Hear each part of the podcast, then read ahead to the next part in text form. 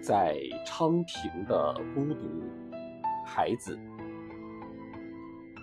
孤独是一只鱼筐，是鱼筐中的泉水。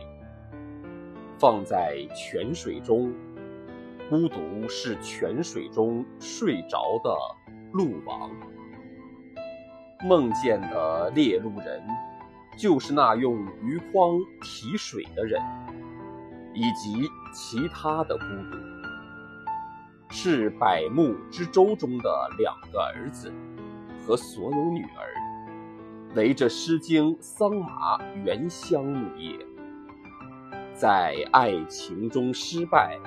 他们是鱼筐中的火苗，沉到水底，拉到岸上，还是一只鱼筐。孤独。